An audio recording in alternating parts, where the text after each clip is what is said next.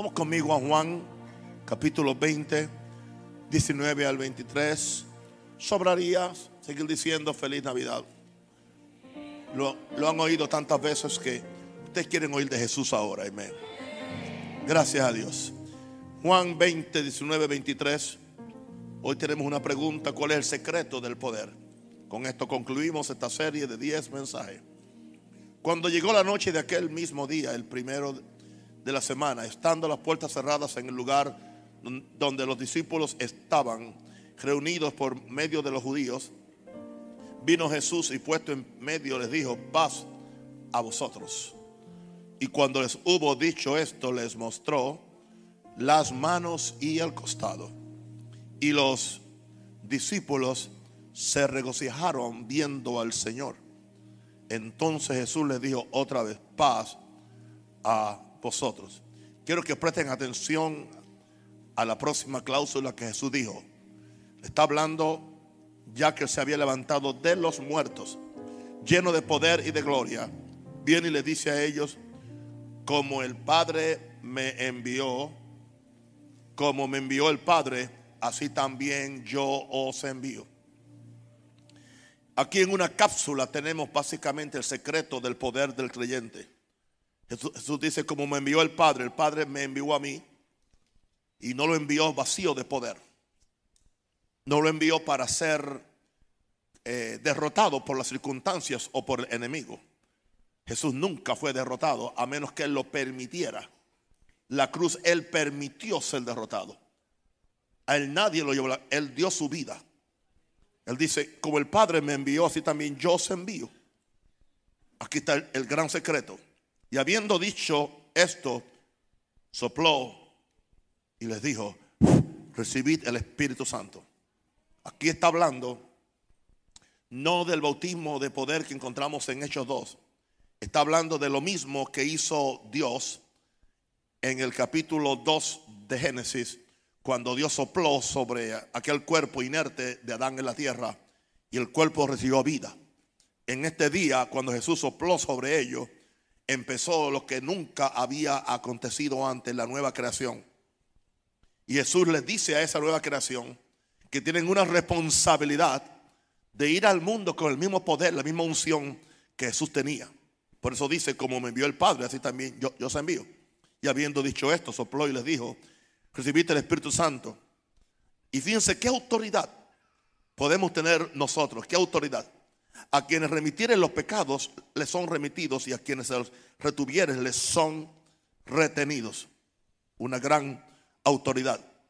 Juan 17, 18, Jesús está haciendo la gran oración de intercesión y dice, como tú me enviaste al mundo, así yo los he enviado al mundo. Dios envió a Jesús con poder, con autoridad. Y ahora Él está hablando, orando al Padre y dice, así también yo los he enviado al mundo. Yo quiero que en esta noche ustedes, al concluir esta serie de, enseñanza, nos demos cuenta cuál es el verdadero secreto de, de la manifestación del poder de Dios.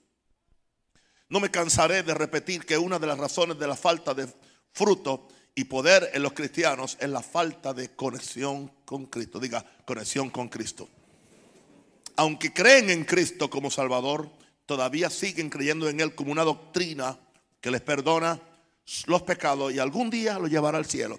Y esa es la única experiencia que algunas personas pueden pensar que es posible. Perdón de pecados en el pasado y una, un evangelio futurista. Pero en el interín, como decía el, el jíbaro, el, el, campesino, en el interín, o sea, en el, en el paréntesis, ¿qué, va, ¿qué vamos a hacer? Aquí estamos para vivir la vida de Jesús. Pero esta gente no ven a Jesús como una vida que dentro de ellos los habilita para hacer las obras de Dios. Yo vengo a decirte en el nombre del Señor que hay una vida superior, en la vida que levantó a Cristo de los muertos, la cual te facilita a ti para hacer no solamente las obras de Dios, sino obras mayores. Esta gente no han descubierto que el secreto de poder de los cristianos es el mismo secreto de poder en la vida de Jesús. Es el mismo. Como el Padre me, envió, yo los envío a ustedes. El apóstol Juan dijo él, en su carta, dice, como Él es en el mundo, así somos, así somos nosotros. Así que descubramos hoy usando las palabras de Jesús para que entendamos cuál es ese secreto de poder que Jesús nos da. Y son, por coincidencia, son, son siete cláusulas que encontré en, las, en los escritos de Jesús. El primero lo encuentro en Juan 6, 57. Como me envió el Padre viviente y yo vivo por el Padre. Ahí está el primero. Yo vivo por el Padre. Asimismo el que me come, él también vivirá por mí. Esto es demasiado importante, hermano. Usted no simplemente se convirtió, usted no, simplemente aceptó una doctrina o aceptó eh, eh, eh, unas confesiones de fe o, memorizó unas doctrinas para que lo bautizaran y usted pudiera ser parte de la estructura o la organización. No, es más que eso. Al principio la iglesia no tenía que memorizar, o sea, la iglesia principal no, no, era una iglesia de, doctrina, era una iglesia de poder. Como me envió el Padre viviente y yo vivo por el Padre. Wow. Así mismo el que me come, él también vivirá por mí. Está hablando ahora de comer la Santa Comunión. Usted debe comer la Santa Comunión sabiendo que cada vez que usted come ese pedazo de pan, usted está comiendo a Jesús. Y eso le facilita a usted para usted vivir por Él. Jesús, perdón, entiende, perdón, que fue enviado por el Padre. Wow. Jesús entiende que fue enviado por el Padre. Jesús afirma su vida sobrenatural. Yo vivo por el Padre. Enviado por el Padre, vivo por el Padre. Este es el, este es el mismo patrón para sus creyentes. ¿Cuál es el patrón nuestro? Ya no vivo yo. Diga, ya no vivo yo. Mas vive Cristo en mí. Vamos a tomar esto con, con calma. Otra vez yo quiero ver el verso 57 porque son principios que nos han enseñado.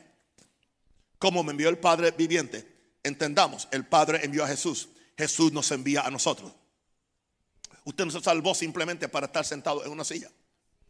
Usted se salvó para ser enviado a hacer la voluntad de Dios.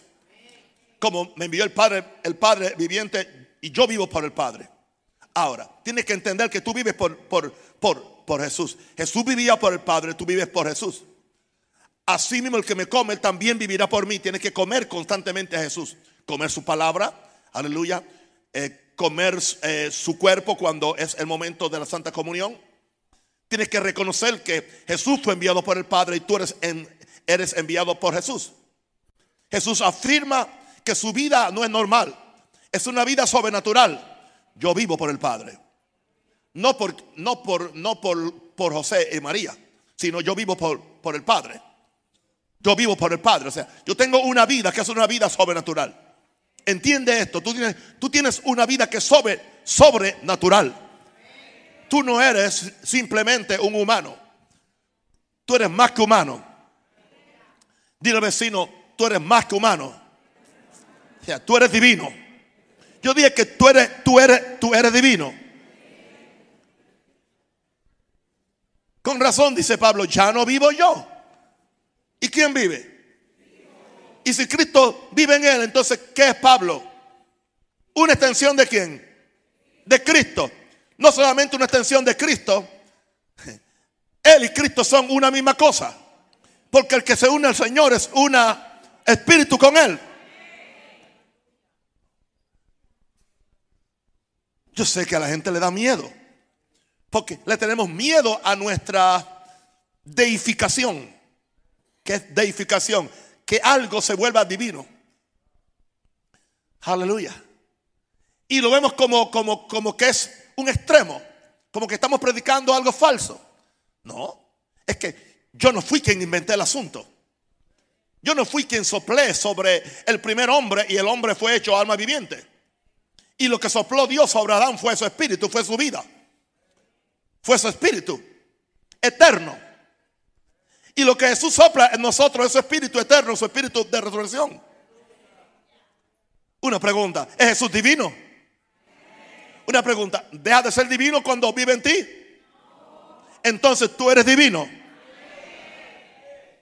Yo no dije que eres Dios.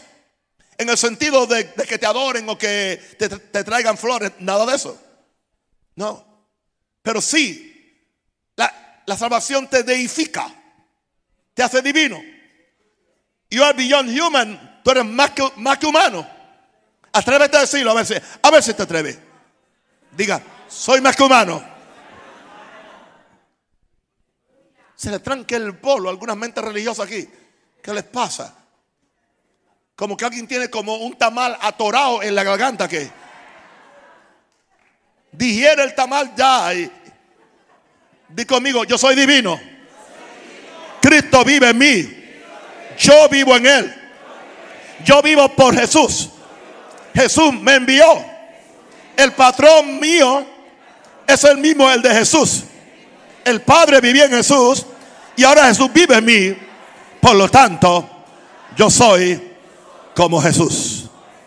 Uh. Bien. Vamos entonces a la segunda cláusula. En Juan 8, 16. Y si yo juzgo, mi juicio es verdadero, porque no soy yo solo. No soy yo solo. él no estaba solo. Sino yo y el que me envió el Padre. ¿Qué indica eso? El Padre como persona está en el cielo, pero como espíritu está en Jesús. Y él dice, yo no estoy solo. Yo no soy solo, sino yo y el que me envió.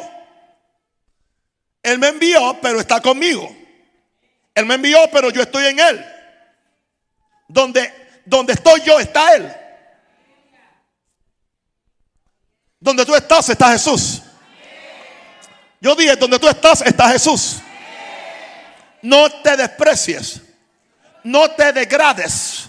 No digas que no sirves para nada. No digas que eres ignorante. No digas que eres pecador. No digas que eres débil. Mayor es el que está en ti que el que está en el mundo. Uh. Aleluya. No soy solo, sino yo y el Padre. Otra vez, Juan 8:16. Hay que leerlo. Y si yo juzgo, mi juicio es verdadero porque no soy yo solo, sino que yo y el que me envió el Padre. Jesús no vivió una vida independiente en su propio criterio, en sus propias habilidades, ni aun en sus propios dones y unciones. Hay muchas dones, unciones y habilidades que hacen que la gente viva una vida separada de Jesús. Lo que yo estoy predicando no es separarte de Jesús, es conectarte con Jesús. Donde tu divinidad depende de Él. Tu divinidad depende que separado de mí nada puedes hacer. Así que esto no te está a ti haciendo un Dios, te está haciendo a ti un ente, aleluya, dependiente completamente de Jesús. Wow. Jesús no vivía una vida independiente confiando en su propio criterio, habilidades, dones y unciones que podía tener por razón de su llamado. A diferencia del primer Adán que se desconectó de Dios, que fue lo que hizo Adán, se desconectó. Quiero que tú entiendas algo. El plan de Satanás no es otra cosa que desconectarte de Dios. Y con las buenas intenciones que tiene la religión en decirte que tú no debes decir que eres un espíritu con Jesús, que tú no debes decir que eres divino, te están desconectando de Dios. Ellos creen que con eso te van a ti a hacer, hacer creer más. No. ¿Por qué yo voy a complicar el asunto? ¿Por qué yo voy a tratar de hacerlo solo? A lo macho, a la fuerza, simplemente orando, ayunando. Y yo quiero orar y ayunar, por favor. No, el Padre mora en mí. Dios, Cristo mora en mí. Jesús seguía orando, Jesús seguía ayunando, pero él sabía que él no era un ente independiente. A diferencia del primer Adán que se desconectó de Dios, Jesús vivía conectado al Padre en todo, en todo. Yo quiero, hermano, decirte, hay un nivel de vida. En la vida, en la verdadera vida cristiana, morando en la vid. Yo soy la vid verdadera. El que mora en mí y yo en él, este lleva mucho fruto. Pero el que se separa de, mí, nada puede hacer. No te desconectes de, la deidad. Jesús vivía conectado al Padre en todo. Lo mismo aplica a sus discípulos. Deben ser pámpanos conectados a Jesús.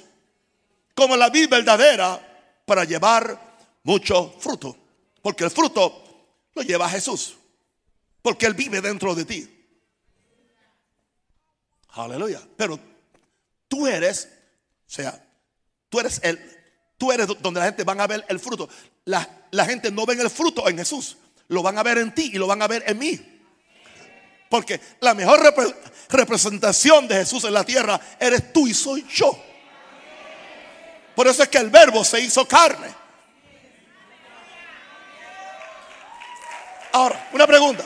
Otra vez repito. ¿A quién se le ocurrió degradar al ser humano? ¿A quién se le ocurrió degradar la nueva creación? No hay nada más poderoso en este mundo que la nueva creación.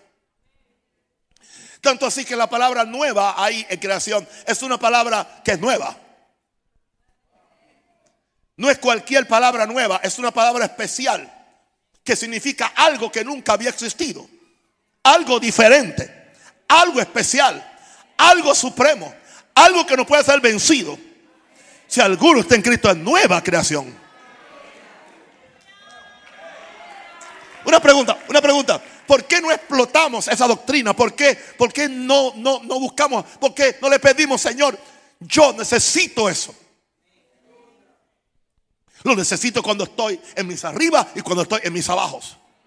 Lo necesito cuando, cuando tengo unción que me como, aleluya, me como un toro frente a Señor. O lo necesito cuando, cuando me encuentro esparrachado por cualquier síntoma o lo que sea. Lo necesito. Porque ya no vivo yo. Eso es bueno que ya no vivo yo. Y como ya no vivo yo, no importa cómo yo estoy, es mejor que Él vive en mí. Y al fin de cuentas, cualquier cosa que yo hago, la gloria y la honra será solamente para Él. A mí no me cabe. Aleluya. Glory to God. No soy solo, sino yo y el Padre. Número 3. Vamos a Juan 7, 15 al 17. Y, se, se maravillaban los judíos diciendo, ¿cómo sabe este? Letras, sin haber estudiado. Eso indica que ellos no habían visto a Jesús metido cada sábado en la, en la sinagoga.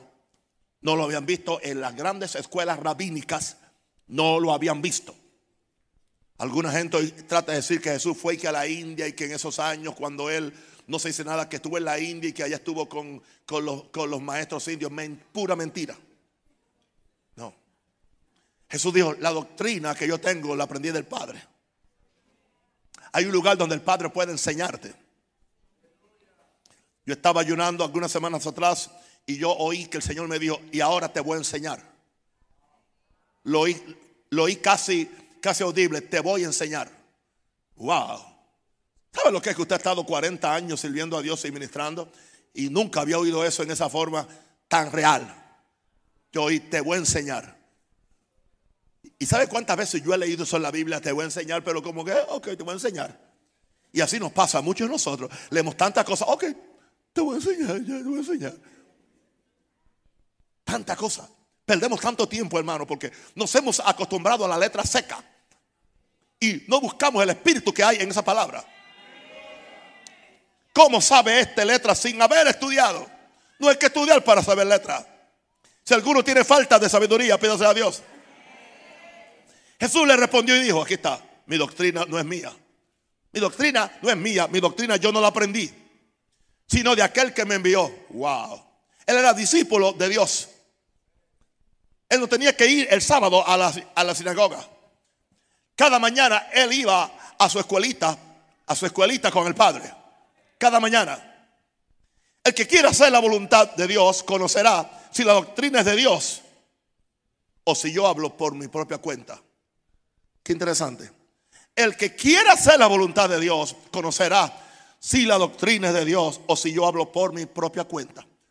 Quiero decirle esto a Panamá y a Latinoamérica. Cualquiera de mis críticos que quiera hacer la voluntad de Dios conocerá si la doctrina que yo traigo es de Dios o si es falsa o si es sectaria o si un Rosario solamente habla por su propia cuenta. Pero eso solamente se le revela al que quiera hacer la voluntad de Dios. El que no quiere hacer la voluntad de Dios, no importa lo que tú le digas, no te va a creer. Te va a, te va simplemente a tratar de degradarte.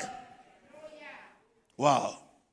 Jesús no habló por su propia cuenta.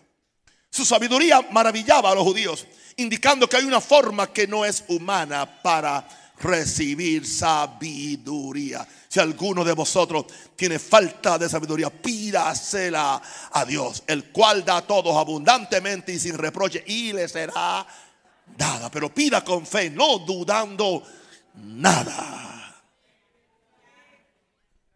Salomón la pidió y, se la dieron. No tenemos porque no pedimos. Simplemente no se nos ocurre creer la Biblia. Su comunión con el Padre, hablando de Jesús, le garantizaba, perdón, recibir la doctrina directa del Padre. Directa. Hermanos, muy bien que ustedes aprecian mi ministerio, muy bien que a usted le gusta mi mensaje. Digo, estoy, hablando por fe. Y eso está bien, está bien. Pero usted tiene también que tener una conexión directa con el Padre. Yo no quiero tomar ni el lugar del Padre, ni el lugar del Hijo, ni, el lugar del Espíritu Santo. Yo solamente soy un coach, un entrenador, alguien que te provoca las buenas obras. Yo estoy aquí como un conejillo de India para que tú veas cómo yo lo hago. Y si aún lo puede hacer, tú lo puedes hacer. Porque Dios no hace excepción de personas. Yo vivo por fe. Tú puedes vivir por fe. Aleluya. ¿Ah? Yo no vendo aquí nada para pagar esto. Cualquier otro pastor que cree la fe que yo predico tampoco va a tener que vender nada para pagar su, eh, eh, para hacer su iglesia. Digo, si predica el Jesús que yo predico. Pero es más fácil decir que aún es multimillonario, que no estaría mal. No estaría mal. Porque Dios me pudiera confiar a mí millones, porque sabe lo, que yo voy a hacer con ellos. Así que su comunión con el Padre le garantizaba recibir la doctrina directa del Padre. ¿Cómo tú tienes comunión con Él? Tú debes orar cada día, comunión con Él. Jesús no hablaba por su propia cuenta, porque nunca buscó su propia gloria. Juan 7, 18 dice, el que habla por su propia cuenta, su propia gloria busca. Pero el que busca la gloria del que le envió, este es verdadero y no hay en él injusticia. Usted puede medir la humildad de un hombre y una mujer que gloria está buscando si quieren ser reconocidos, aplaudidos, si, quieren ser notados, están buscando su propia gloria. Pero Dios va a levantar una, generación, la, la generación que está buscando el rostro de Dios. Y el que está buscando el rostro de Dios no está buscando su propia gloria. Está buscando la gloria de Dios. Y ese es verdadero y en él no hay injusticia. Cuando tú buscas la gloria de Dios, en ti no hay lugar para el pecado. Bendito el Señor. Así que el secreto de poder no hables por tu propia cuenta. Número 4. Juan 9, 28, 29. Le dijo pues Jesús, cuando hayáis levantado al Hijo del Hombre, entonces conoceréis que yo soy. No que yo era, que yo soy. Que yo soy y que nada hago por mí mismo. Wow, nada hago por mí mismo. Sino que según me enseñó el Padre. O sea, Jesús era un discípulo, el Padre le enseñaba. Según me enseñó el Padre, así hablo. Él no hablaba a menos que el Padre le enseñara. Porque el que me envió conmigo está. No me ha dejado solo el Padre, porque yo hago siempre lo que le agrada. Yo no conozco a alguien aquí que ha llegado a ese nivel, yo tampoco. Pero vamos a, a empezar. Conmigo está no me deja solo el Padre porque yo siempre hago lo que le agrada. En otras palabras, yo someto mi voluntad al Padre para permitir. ¿Sabe cuál es el problema? Estamos tan, tan sabios en nuestra propia opinión. Somos sabios en nuestra propia prudencia. Y no nos dejamos enseñar. No nos dejamos enseñar. Tenemos que permitir, tenemos que callarnos la boca y venir a donde Él y decirle, aquí estoy, enséñame. Espíritu Santo, diríjame.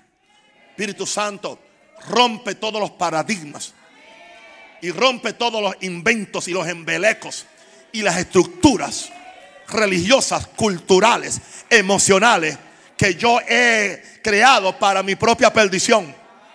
Yo quiero conocerte. Levante la mano y diga, yo quiero conocerte. Yo quiero conocerte, Señor. Wow, wow, wow, wow. Yo no hago nada por mí mismo. Y alguien que tiene el poder para hacerlo, sino que el Padre me enseñó, así hablo, lo que Él me enseña hablo. Porque el que me envió conmigo está, no me ha dejado solo el Padre, porque yo siempre hago lo que le agrada. Jesús vivía en un constante aprendizaje de su Padre. Usted nunca puede dejar de aprender. Nunca. ¿Qué nivel de humildad y sumisión al Padre? ¿Qué nivel de humildad y sumisión al Padre? Que Jesús siendo aún Dios optó por no hacer nada a menos que el Padre se lo indicara. Jesús no sanó a todo el mundo. Jesús no sanó al cojo de la hermosa. Él dijo, este es para Pedro y Juan. Este no me toca a mí. ¿Cuántas veces Jesús le pasó por allí? ¿Cuántas veces Jesús fue al templo? Y estaba el cojo pidiendo allí dinero, pidiendo una limosna. ¿Por qué Jesús no lo sanó? Porque el Padre no le dijo que lo sanara. Se nos hace difícil pensar eso. Pero es que Dios quiere salvar, sanar. Sí, Dios quiere sanar. Pero hay algo de la, soberanía de Dios que hay, que hay que entender. Dios sabe cuando alguien está listo y cuando no está listo. Aún así, hay personas que usted no debe aturdirnos hablándole de Jesús cuando no están listos. Usted en vez de ayudarle, lo que le va a hacer es un mal. Lo va a violentar. Porque no están listos. Empieza a orar por ellos. Ore por ellos. Hablan del corazón donde usted va a sembrar la semilla. Prepare el terreno primero. Y después entonces vendrá el momento indicado cuando usted va a poder sembrar la semilla. Wow. Por eso Jesús vivía muy consciente de siempre hacer la voluntad del Padre. Lo que hacía que el Padre siempre estuviera con él. Padre, yo levanto las manos al cielo y pido que este pueblo también me siga en esta mañana, en esta tarde. Levanta las manos. Diga, Padre, queremos que estés conmigo. Pero solamente va a acontecer en la medida, aleluya, que nosotros hacemos lo que a ti te agrada. A ti te agrada que bendigamos a los otros. A ti, a ti te agrada que seamos humildes, que seamos sencillos. A ti te agrada, Señor, que prediquemos el Evangelio. A ti te agrada, Señor, que amemos, oh Dios. A ti te agrada que respetemos, Señor, a los seres humanos. Vamos a vivir esa vida que agrada a Dios y tú siempre estarás con nosotros. Así que el número cuatro era nada hago por mí mismo. Número cinco, Juan 15, 5, 19. Respondió entonces Jesús y les dijo, de cierto, de cierto os digo, no puede, no puede, subraye, no puede, no puede. No dice que no quiere, no puede, dice, no puede. No puede el Hijo hacer nada por sí mismo. Pero, y no es Dios, sí que es Dios, pero él no podía. Había un temor dentro de él que aún él pudiendo, él se restringía a no hacerlo. No puede el hijo hacer nada por sí mismo. Él no quería vivir independiente, sino solo lo que ve hacer al padre. Porque todo lo que el padre hace, también lo hace el hijo igualmente. Eso es lo que él hace. Todo lo que hace el padre también lo hace el hijo. Ese es el, uno de los secretos del poder. Lo que hace el padre, pero claro, como una pregunta en lo natural nuestros hijos no empiezan a imitarnos a, nosotros, empiezan a pararse como nosotros, eh, después crecen y vemos tantas cosas nuestras que no nos gustan. Les queremos pegar, pero entonces cuando vamos a pegarles, tendríamos que pegarnos nosotros antes. Porque estamos viendo en ellos que, que es una reflexión de lo que aprendieron con, con nosotros. Porque no fue del vecino, fue de papá en la casa. Así que si, no te gusta lo que ves en los hijos, ven a Dios y dile que te cambie a ti primero. Alguien diga aleluya, diga ouch. Santo. Jesús dice, yo imito al Padre. Sed imitadores de Dios como hijos amados.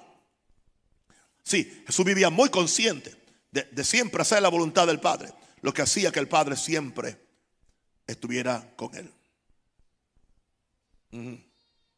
Una de las declaraciones más enigmáticas de Jesús.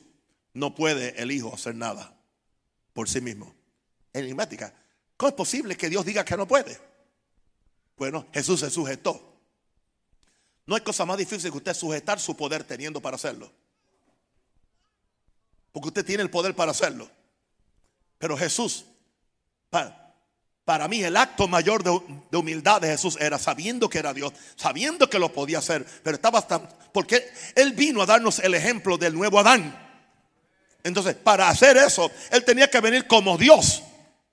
Y, y siendo Dios, aún así, no usó su deidad no se aprovechó de su deidad, sino que operó en su humanidad. Nunca, nunca perdió su deidad, sino que simplemente la puso a un lado. ¿Qué nivel de comunión más alta? Que Jesús siempre tenía una visión previa antes de hacer las obras de Dios. Yo creo que Jesús tenía una visión. Por eso cada mañana él oraba, muy temprano, dice, muy temprano.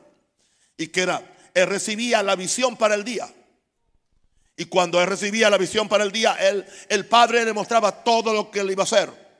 Y que, y que era lo que hacía en el día. Él simplemente, él ponía en práctica lo que él había visto.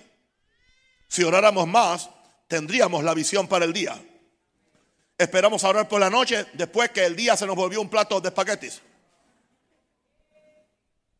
Y estamos tan cansados que no podemos ni orar por la noche. Estamos tan aturdidos por todo lo, lo malo que hemos hecho.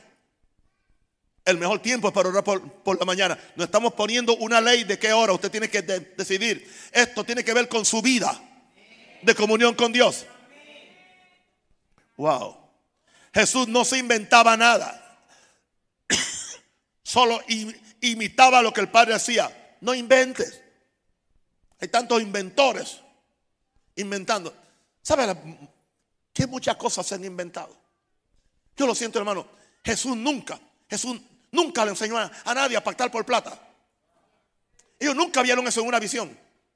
Y si vieron una visión, la visión era el diablo. No, no se, no se queden callados. Jesús nunca. Jesús nunca hizo eso. Nunca lo hizo. Nunca le dijo a, la gente, da dinero para que sea sano. O sella este mensaje. Imagínense Jesús predicando tres días ¿Con qué plata iban a sellar tres días de mensaje? Ahora, en mensajes de 35 minutos la gente sella 100 veces. Cambian un billete de 10 en, monedas de 50. Para hacer el juego que están pactando. No están viendo a Jesús. Yo nunca he visto a Jesús maltratando ovejas. No lo veo en la Biblia y, tampoco tengo una visión de que él haga eso. Pues entonces yo no voy a hacerlo. Yo quiero hacer lo que Jesús hace. Por eso quiero verlo a Él. Yo quiero verlo a Él. Yo quiero verlo a Él. Esta mañana cuando nos montamos en el vuelo en, Chicago hacía un frío pelú. Y cuando, yo me, siento y, y cierro los ojos, Wow. Vi a Jesús, vi su cara, pero fue un flash. Uh, con eso ya tuve. Con eso es suficiente.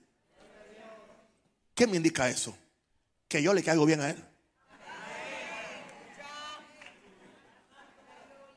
Y él me cae mejor a mí. ¿Cuántos quieren que Jesús le caiga bien? Cáigale usted mejor a él. Para que usted vea. Aleluya. Santo un aplauso fuerte a Jesús.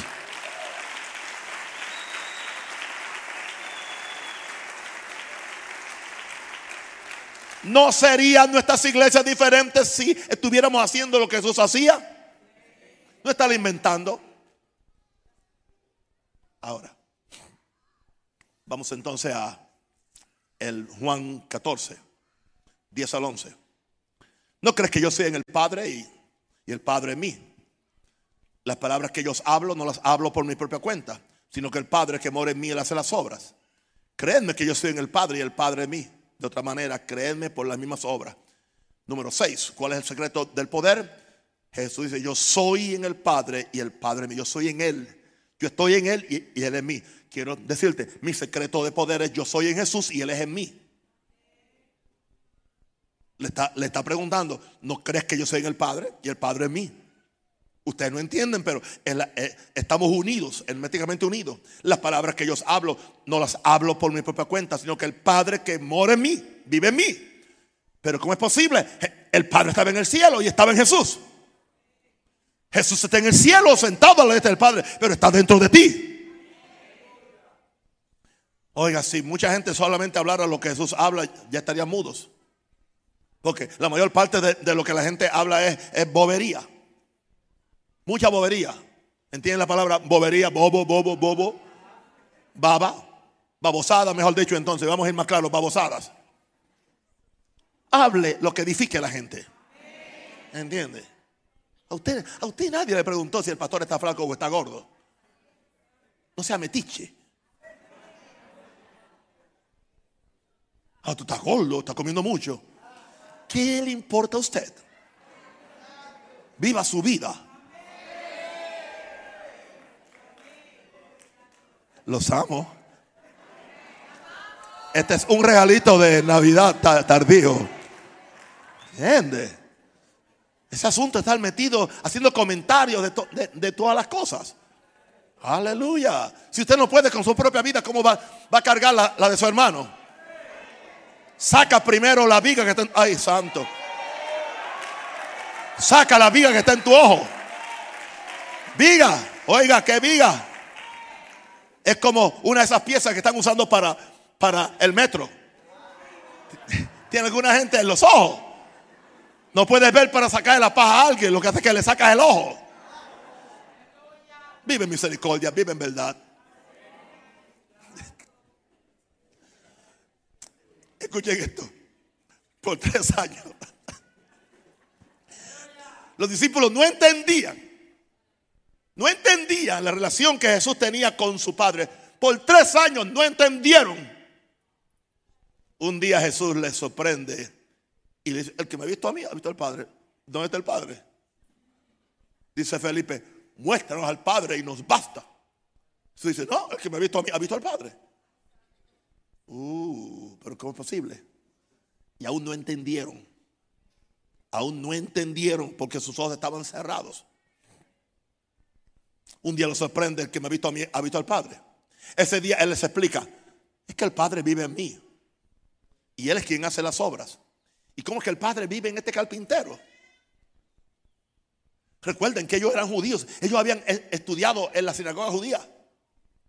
Dios no podía venir a vivir dentro de nadie. Eso era, eso era eh, eh, eh, una, una herejía. Dice, Él vive en mí. El Padre en mí. Y Él hace las obras en mí. Él habla en mí, Él sana en mí. Ahora es el Cristo quien vive en nosotros para hacer las obras de Dios. Vamos conmigo a Hechos 3:6. Y le voy a ahora hablar de una fe que es muy superior a la fe que nosotros hemos estudiado. Una fe muy diferente. Vamos conmigo. Está en Hechos 3:6. Mas Pedro dijo, no tengo plata ni oro, pero lo que tengo te doy en el nombre de Jesucristo levántate y anda. Y ya sabemos que el cojo se, levantó y fue sano. Eso trae una gran conmoción. Jesús le explica ahora por qué sucedió. Hechos 3, 16. Y por la fe en su nombre, y por la fe en su nombre, nombre, a este que vosotros veis y conocéis, le ha confirmado su nombre. Escuchen ahora, subraya esto, y la fe que es por él. No es la fe tuya. La fe que es por Él. Empieza a pedir la fe que es por Él. Empieza a pedir la fe que es por Él. No la fe tuya. No tengas fe en tu fe. Pedro iba caminando en la fe que era por Él. Pero cuando trató de caminar en su fe empezó a hundirse. Porque él iba caminando en la palabra que Jesús le dijo, ven. Pero cuando él transfirió su fe a él, a su habilidad para caminar, empezó a hundirse. Y yo estudio fe y yo enseño fe. Pero hay que llegar a un momento donde tú sabes que todo eso es una plataforma, pero es la fe que es por él. Es la fe de él. Hermano, es caja en Gálatas. Ya no vivo yo, más vive Cristo en mí. Y lo que ahora vivo, lo vivo por la fe del Hijo de Dios. ¿Por quién lo vivo? ¿De quién es la fe? Entonces, la fe mía es injertada, es inyectada. Y lo, vivo por la fe del Hijo de Dios, quien me amó y se entregó a sí mismo por mí. Esto es un nivel alto de fe que mucha gente no conoce, ni yo bien lo conozco. Pero por ahí vamos a comprenderlo. Yo, yo tengo muchos años para aprender y para enseñar a ustedes. Aleluya. Así que la fe que es por él ha dado a este hombre, a este, esta completa sanidad en presencia de todos vosotros. Por eso Juan y Pedro dijeron, ¿por qué nos miran a nosotros? Como si por alguna piedad nuestra hemos hecho esto. No es la piedad nuestra, es la fe de él.